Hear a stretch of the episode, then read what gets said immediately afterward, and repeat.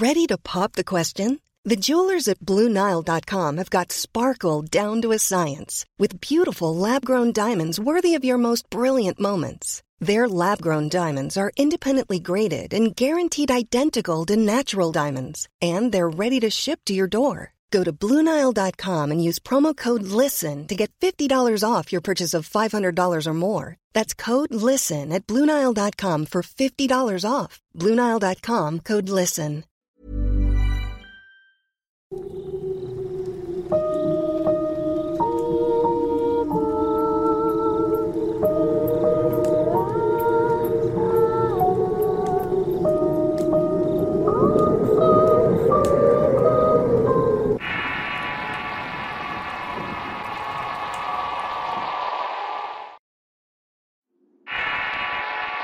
La bestia del potrero. Historia basada en sucesos reales. Escrito y adaptado por Eduardo Liñán para relatos de horror. Si quieres conocer más historias del mismo autor, te invito a visitar el enlace que dejaré en la descripción del video. Mi historia comienza alrededor de los años 80 cuando trabajaba como jornalero en un campo agrícola ubicado en una región entre el estado de Veracruz y Puebla. Ahí cultivábamos sandía y calabaza, además de lenteja y frijol que se daba muy bien en esa zona. La tierra era de algún latifundista, líder sindical de algún colectivo de trabajadores de algún sector en el Distrito Federal, cuyas propiedades se las había hecho a base de corruptelas y prestanombres del gobierno del estado.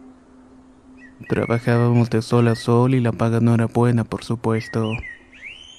Pero el patrón nos dejaba quedarnos en pequeños jacales y sembrar en parcelas alrededor de estos. Así nos sosteníamos y sacábamos un poco más al vender lo que producíamos en los mercados locales. Los caminos polvorientos se llenaban de personas que iban y venían en camionetas o carretas por las rutas ejidales. Entre esas personas conocí a un grupo de muchachos con los que hice una gran amistad. Sus nombres eran Felipe, Daniel y Marcos. En dicha temporada de igual manera había llegado a trabajar un hombre peculiar. Todo vestido de manta, de aspecto jarocho con piel muy morena por el sol. Era de baja estatura y semblante macizo. Y vaya que lo era. Trabajaba duro la tierra y casi nunca hablaba o se quejaba por algo. Cuando pronunciaba palabras era para decir frases mochas en español y un tipo de dialecto que pocos conocían. De esta manera se daba a entender muy bien. Su nombre era igual de raro como sus actitudes y como nadie podía pronunciarlo bien le decíamos Juan el Indio. El trabajo en el campo era muy duro. Apenas amanecía nos preparábamos para irnos al jornal con apenas un plato de frijoles, tortillas y café negros para aguantar hasta el mediodía. Ahí comíamos algún guiso que nos hacía una señora encargada de la comida de los trabajadores. Al indio casi no lo veíamos comer. Solo tomaba agua y algo envuelto en hojas de plátano. Nunca le pregunté qué era. Cuando llegaba el transporte para llevarnos al campo, todos nos apiñábamos en el pick-up entre risas e insultos. Era el único momento en el que podíamos hablar y bromear entre nosotros excepto el indio que siempre iba muy callado mirando al frente de los caminos todo el tiempo sin decir nada. Una vez que llegábamos era trajinar duro todo el día. Yo había hecho una buena camaradería con todos mis compañeros. Nos entendíamos con las labores del campo, en especial con Marcos, el más experimentado de todos. Su recio carácter nos motivaba a seguir trabajando a pesar de las ampollas y los dolores de espalda que nos agobiaban después de cierto tiempo de levantar las cosechas. Él era hijo de un campesino muy conocido que vivió hacía mucho tiempo en un ejido cercano al rancho. Su madre, según dichos de Felipe, había sido una curandera y matrona que había ayudado a mucha gente a parir y sanar diversos males. Se decía muchas cosas de la señora, entre ellos que el verdadero padre de Marcos había sido un brujo que abusó de la señora siendo muy niña, dejándola deshonrada para después enterarse de que estaba embarazada. Había buscado la vía fácil y conoció a un hombre amigo de su padre que se compadeció de ella, tomándola como esposa para evitar la vergüenza y darle el nombre al niño. De su madre aprendió muchas cosas del arbolario y de su padrastro el que veía como su verdadero padre el amor por el campo los animales. Sin embargo, casi nunca hablaba de su vida. Felipe lo conocía desde niño, sabía su historia por dichos de los vecinos que serían testigos de la tragedia de su madre. Aún así con nosotros era amable y quizás su único defecto era que le gustaba beber en demasía. También le gustaban las mujeres con las que gastaba su jornal cada semana. Era ávido de visitar tugurios de mala suerte pagar por mujeres de la mala vida que se hacían su lascividades medidas según dichos de Felipe. Por razones que no comprendía, Marco siempre se hacía de palabras con el indio que le tenía mala voluntad quizás por su condición indígena, o tal vez porque no hablaba nada que le pudiera entender razón por la cual lo insultaba a menudo y sin motivo aparente, haciéndose entre ellos una relación tensa que a veces llegaba a los empujones e insultos. Muchas ocasiones los teníamos que separar para que no llegaran a machetearse entre ellos, cegados por un odio que creció entre ellos de manera extraña. En una de esas ocasiones que Marco presionó al indio Juan, él te lo amenazó en dialecto, apuntándole con el machete aunque no entendimos qué fue lo que dijo. La sola actitud del hombre nos hizo suponer que si Marco se descuidaba le iba a pasar algo. Él por supuesto no le tenía miedo respondiendo a la amenaza con otra, diciéndole que iba a terminar todo antes de la temporada de cosecha. Eso nos mortificó y a partir de ese día el trabajo fue bastante tenso porque habíamos de cuidar de que no se hiciera nada. Sin embargo, las cosas tomaron un rumbo horrible que jamás imaginaríamos. Cierto día llegaron unos policías rurales al rancho y hablaron con el administrador y el capataz para después juntar a la gente durante la tarde. Luego regresamos todos a la casa grande para dar parte de las actividades que hacíamos en el campo. Ahí un comandante de la policía nos dijo que nos haría unas preguntas a todos y cada uno de los jornaleros. Estaban investigando unos supuestos robos que habían sucedido en el pueblo. Las pistas apuntaban a que él o los perpetradores eran precisamente de este campo, cosa que nos sorprendió a todos. Así cada uno pasamos con el comandante y sus ayudantes. Nos preguntaron sobre nuestro trabajo y lo que hacemos después de terminarlo, además de nuestra rutina del día de descanso. Yo por supuesto no perdí la oportunidad de preguntar de qué se trataba todo esto. El comandante algo impaciente mencionó que desde que empezaba la temporada habían llegado peones de todas partes. Con ello habían aumentado las denuncias por ropa de animales de patio. Así como objetos personales y ropa de mujer de los tendederos de las casas. Eso hacía suponer que quizás algún peón inmoral andaba haciendo esos actos aberrantes. Pero había algo más que el policía no me contó. Terminando los interrogatorios, se fue al rancho sin respuestas a sin culpables. Aunque prometió regresar y se nos mantendría vigilados a todos. Cuando llegó el sábado, muchos de los trabajadores iban al pueblo a beber en el casino en el billar donde atendía meretrices que bailaban con los jornaleros. Habían canciones de una recola por unas monedas y otras mujeres se vendían por una cantidad un poco mayor por lo que siempre el tapanco de arriba del billar era un lugar muy concurrido. Marcos era el primero en tomar la camioneta del capataz que llevaba a los campesinos al pueblo una vez que cobraban el jornal. Otros se iban con sus familiares mientras que Felipe, Daniel y yo nos quedábamos en una vieja troje donde bebíamos aguardiente y jugábamos dominó hasta la madrugada. El indio Juan tomaba su morral y machete y apenas cobraba se iba caminando por unas brechas hasta perderse en el verde del potrero. Nunca sabíamos realmente a dónde iba o con quién se iba. Lo que hacía en el monte era un total misterio. Solamente regresaba los lunes muy temprano para irse a la labor. Mientras jugábamos y bebíamos nos poníamos a pensar que quizás el indio Juan tenía que ver con los robos. Era un hombre extraño por donde lo viéramos.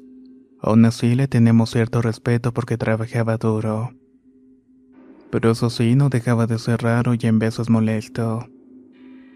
Ya era de madrugada cuando el sereno comenzó a ponerse mal tenso provocando que una blanca niebla invadiera el potrero. Hey everyone. I've been on the go recently Phoenix, Kansas City, Chicago. If you're like me and have a home but aren't always at home, you have an Airbnb. Hosting your home or a spare room is a very practical side hustle. If you live in a big game town, you can Airbnb your place for fans to stay in. Your home might be worth more than you think. Find out how much at airbnb.com/slash host. A lot can happen in three years, like a chatbot may be your new best friend. But what won't change? Needing health insurance. United Healthcare Tri Term Medical Plans, underwritten by Golden Rule Insurance Company, offer flexible, budget friendly coverage that lasts nearly three years in some states. Learn more at uh1.com. El cielo estaba estrellado y solamente era alumbrado del mezquite que habíamos encendido. Iluminaba un poco los alrededores con una tenue luz y todo estaba en completa calma.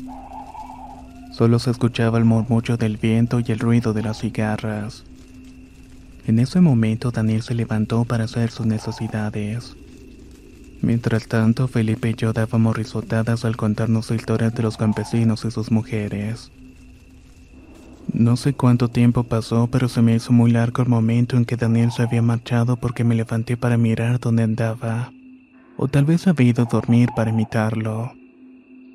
Lo vi a lo lejos en una arbolada donde estaba un falsete que conducía a una vereda dentro del potrero donde pasaban rezos y caballos.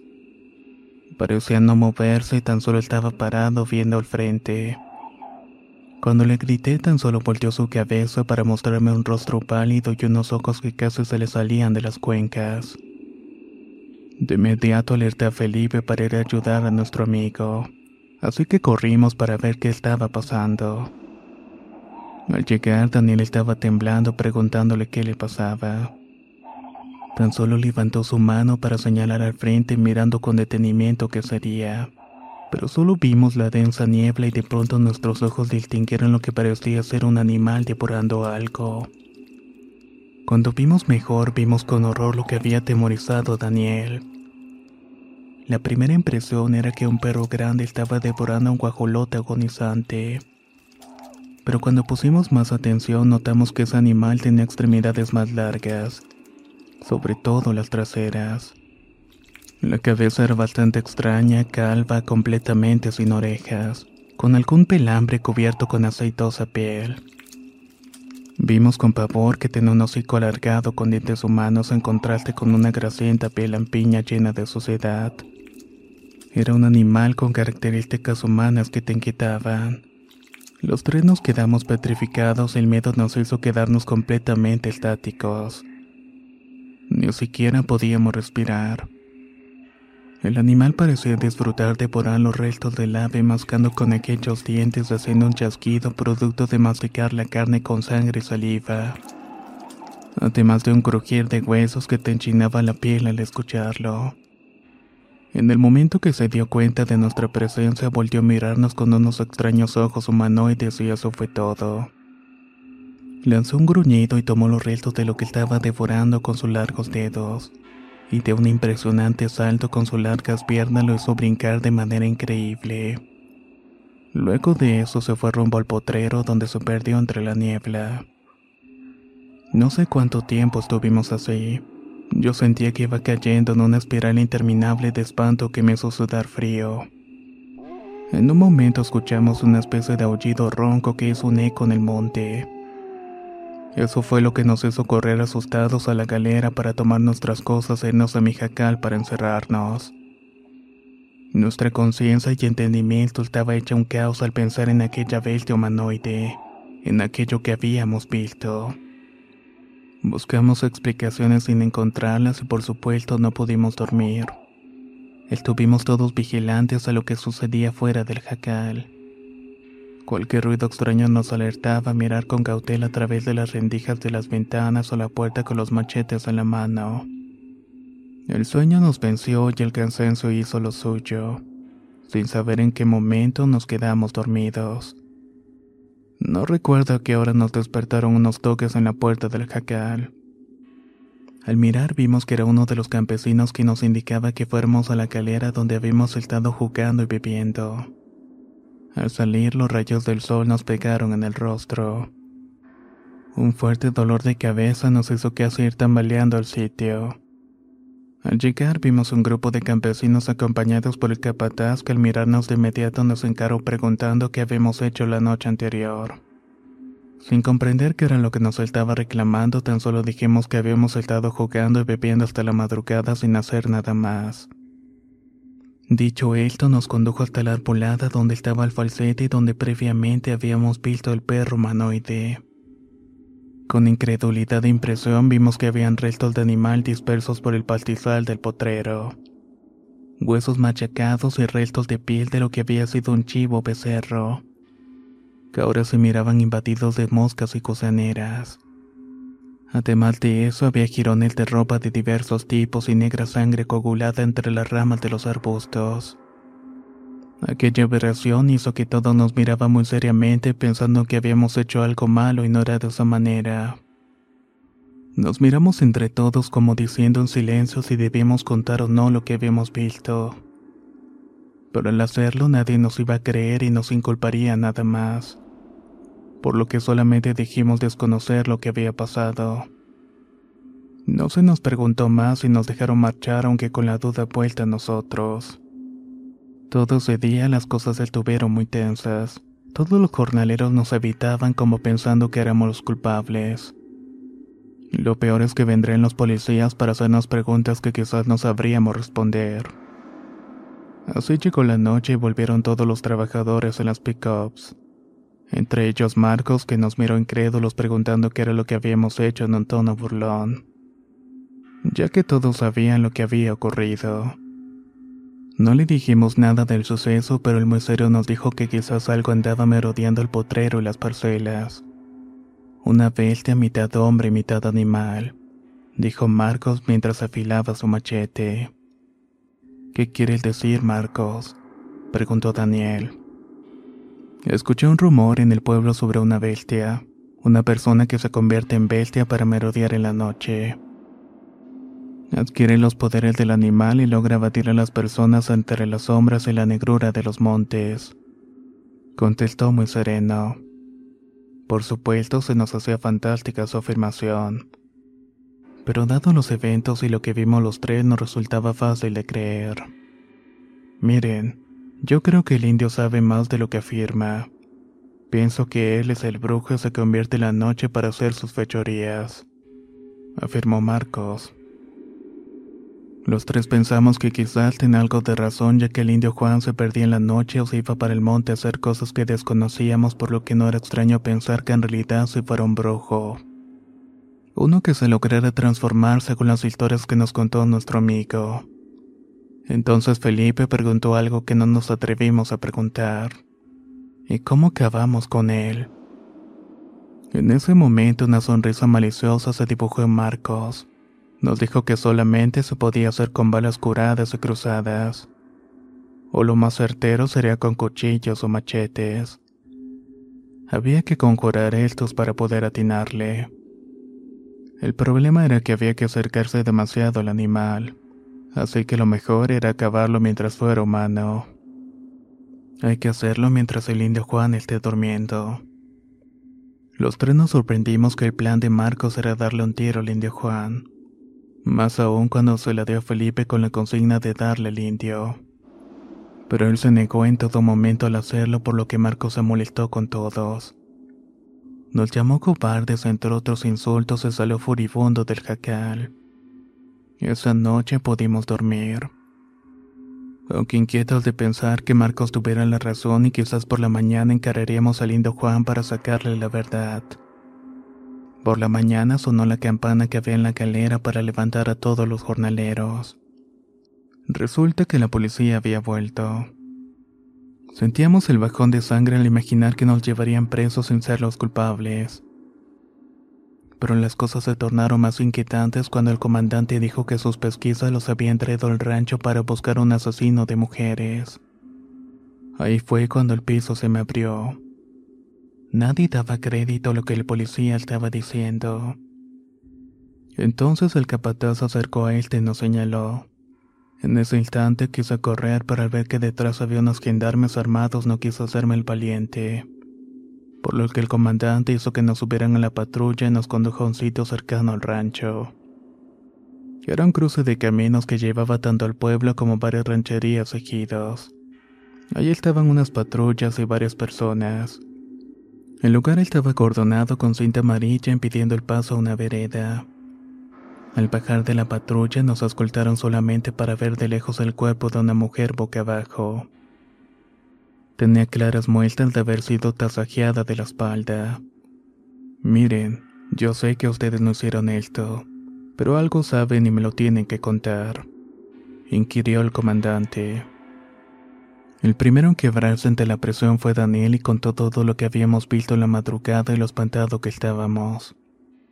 Pensando que quizás el policía se burlaría de nosotros o nos llevaría presos, vimos con extrañeza que se rascaba la cabeza con impaciencia. Caminó unos metros alejándose para después encender un cigarrillo quedándose un rato viendo el cadáver. Después de un rato ordenó a su subordinado que nos regresara al rancho. Antes de hacerlo, el mismo Daniel le dijo al policía, Deberían investigar al indio Juan. Dice que es un brujo que se convierte en animal. Quizás sea la persona que estén buscando. El comandante hizo un ademán impaciente al subordinado para que de inmediato nos sacaran de allí. Mientras pensamos en la imprudencia de nuestro compañero. Durante el trayecto el policía mencionó que estaban buscando al asesino. Ya tres personas y todas trabajaban en el billar o en el casino del pueblo. No había sospechosos, pero todo apuntaba que era un jornalero de la temporada que vivía en el rancho en las cercanías ya que las pistas los llevaban precisamente al potrero donde suponía que se escondía. Era probable que ese potrero tenía en sus cañadas varios ojos de agua donde fácilmente se podía esconder. Una vez más que estuvimos en el campo nos incorporamos al trabajo. ¿Cuál sería nuestra sorpresa que Marco nos dijo que el indio Juan había desaparecido? No se había presentado a trabajar y nadie sabía nada de este. Todos pensaban que se había marchado, que quizás había salido huyendo o ser el culpable de las cosas que estaban pasando. Nadie lo sabía con certeza, pero todos lo estaban buscando y la policía no tardaría en encontrarlo. Ese viejo se me peló, pero ya me las va a pagar, dijo Marcos. Con esa idea nos concentramos en el trabajo, ya eran demasiadas emociones para ese fin de semana de locura. Así pasó la semana y al llegar el sábado los pickups se llenaron con jornaleros que se iban a derrochar en alcohol y mujeres al pueblo. Marcos de igual forma se fue con ellos. No sin antes advertirnos que sabíamos saliendo cuando nos acercáramos a él, ya que le tenía preparado algo y sabía si andaba cerca. Se despidió de nosotros y nos quedamos en la galera con machetes de mano pensando en conseguir una carabina para poder defendernos en caso de ver a la bestia. Esa noche era de luna llena y se miraba todo el potrero con claridad. Entraba la medianoche con la luna en lo alto. Escuchamos un aullido ronco a lo lejos por lo que nos levantamos temblando y buscamos ver algo. Con nosotros estaban otros campesinos a los que les habíamos contado toda la experiencia y se dispusieron a cazar el animal o lo que fuera. El espanto e impresión de sentir al ver la sombra de algo a lo lejos con apariencia de perro fue tal que la adrenalina nos hizo gritar y tomar unas lámparas de petróleo. Corrimos inmediatamente al falsete y entramos al potrero a perseguir a la bestia. Pero cuando estuvimos en pleno claro y en medio de la nada merced de esta, Caímos en cuenta que había sido mala idea envalentonarnos por el alcohol y la imprudencia. El primero en sufrir las consecuencias de esto fue un campesino que le decíamos el Borlas. Lo único que recuerdo fue su rostro inyectado de terror al ser arrastrado por algo. Luego fue llevado por en medio del campo hacia una arbolada. Rápidamente entre todos lo tomamos de los brazos para que aquello que lo estaba arrastrando no se lo llevara. La fuerza del animal que parece arrancarle las piernas al Borlas era tal que a pesar que nos aferrábamos a él, también nos estaba arrastrando un grupo de árboles más allá del potrero. En ese lugar había una cañada profunda que se caías en ese sitio. Te sería difícil salir y más siendo de noche. Tan solo veíamos con la luz de la luna ya que las lámparas las habíamos dejado en medio del campo. Para nuestra mala suerte, un nubarrón tapó la poca luz que nos servía, dejándonos en total oscuridad. Vimos la lumbrera que habíamos encendido a lo lejos. Eso nos indicaba lo peor. Había que recorrer un largo tramo en medio del campo para poder volver. El terror que nos invadió nos hizo correr despavoridos, olvidándonos por completo de nuestro amigo, el cual gritaba de dolor y espanto. Yo corrí junto con Felipe para intentar alejarnos de allí, pero con tan mala suerte que de pronto nos quedamos sin camino y caímos rodando cuesta abajo. Habíamos caído en una pequeña cañada. Al tocar fondo, de nueva cuenta, la luz de la luna nos mostró un horror más allá de nuestra compresión. Estábamos rodeados de lodo y agua encharcada, pero además había huesos de animal y de lo que parecían ser despojos humanos, algo que parecía ser piel y cabello. Estaban extendidos en una enorme piedra aún sangrantes. Eso fue todo para gritar por ayuda e intentar por todos los medios salir de ese sitio. Entonces la tierra se abrió para sumergirnos en un profundo agujero de terror absoluto. La bestia se arrastraba de manera extraña con sus extremidades deformes en medio del agua. Su sombra se iba acercando lentamente y hizo orinarme encima mientras mi cuerpo estaba temblando. Felipe no la estaba pasando mejor. Se arrodilló resignando, rogándole a Dios por su alma y esperando la muerte que venía sobre nosotros. Yo cerré mis ojos y antes de que aquello pudiera saltar sobre nosotros para hacernos pedazos, un grito proveniente de no sé dónde rompió el silencio.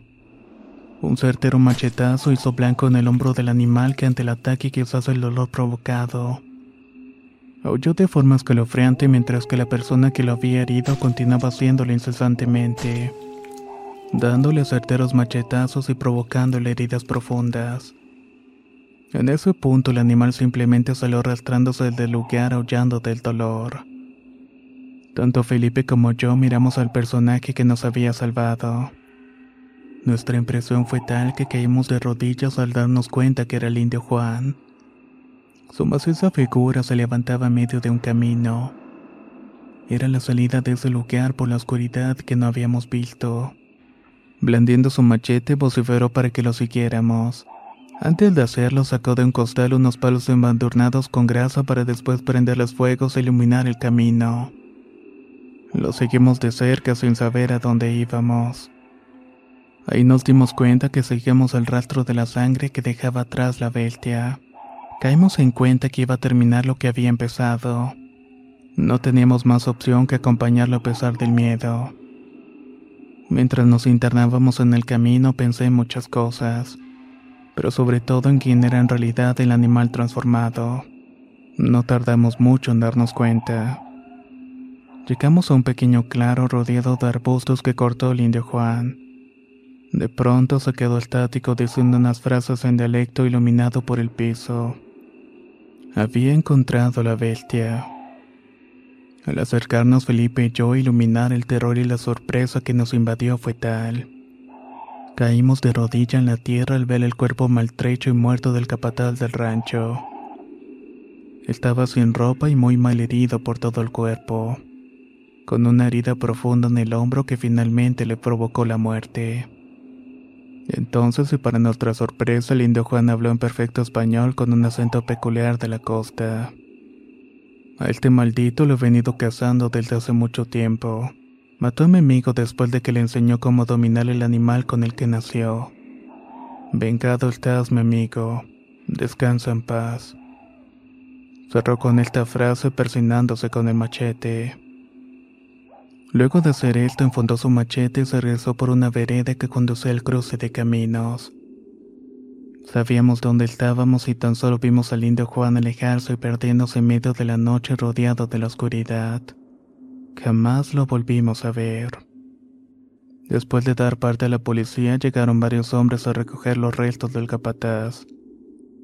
Los habíamos llevado donde estaban y habían encontrado los restos de las mujeres muertas. Restos humanos que quizás correspondían a los cuerpos entre otras cosas más que lo incriminaban. Lo que supimos después es que ese capataz trabajaba en varios ranchos. Iba de pueblo en pueblo haciendo fechorías sin levantar sospechas. De alguna forma lograba ocultar sus intenciones su siniestra identidad. Lo hacía tras la figura de un hombre capaz y encargado de la gente, por dichos de campesinos que habían trabajado bajo sus órdenes desde hacía mucho tiempo. Decían que era una persona bastante reservada, aunque eso sí también le gustaba a las mujeres.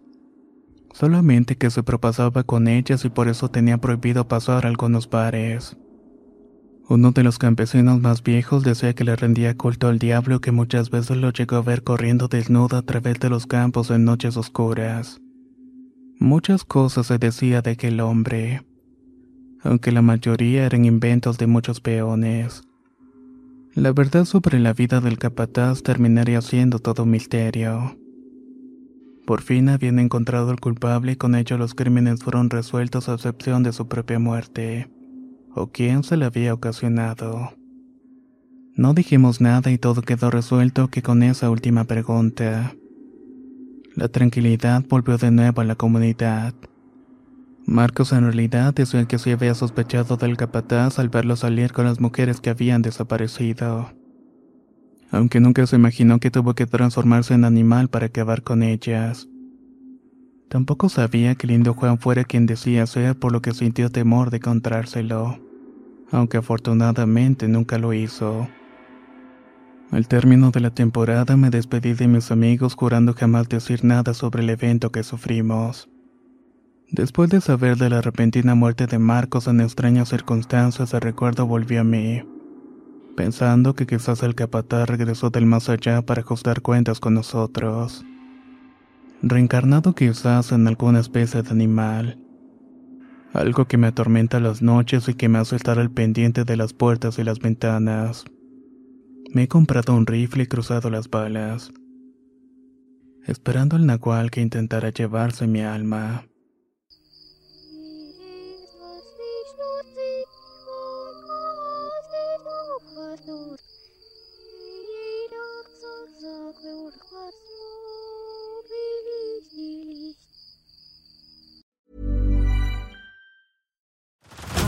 Head over to Hulu this March, where our new shows and movies will keep you streaming all month long. Catch the award winning movie Poor Things, starring Emma Stone, Mark Ruffalo, and Willem Dafoe. Check out the new documentary, Freaknik The Wildest Party Never Told, about the iconic Atlanta Street Party. And don't miss FX's Shogun, a reimagining of the epic tale, starring Anna Sawai. So, what are you waiting for? Go stream something new on Hulu.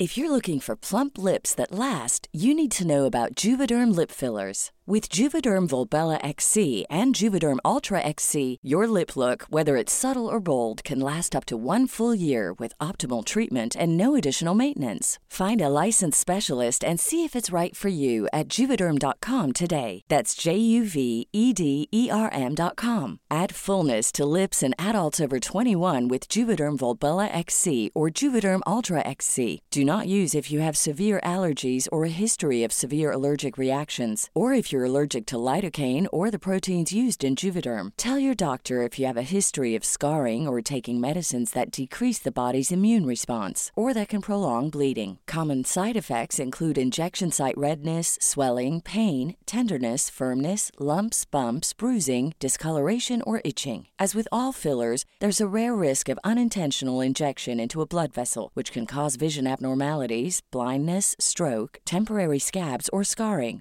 For full important safety information, visit juvederm.com.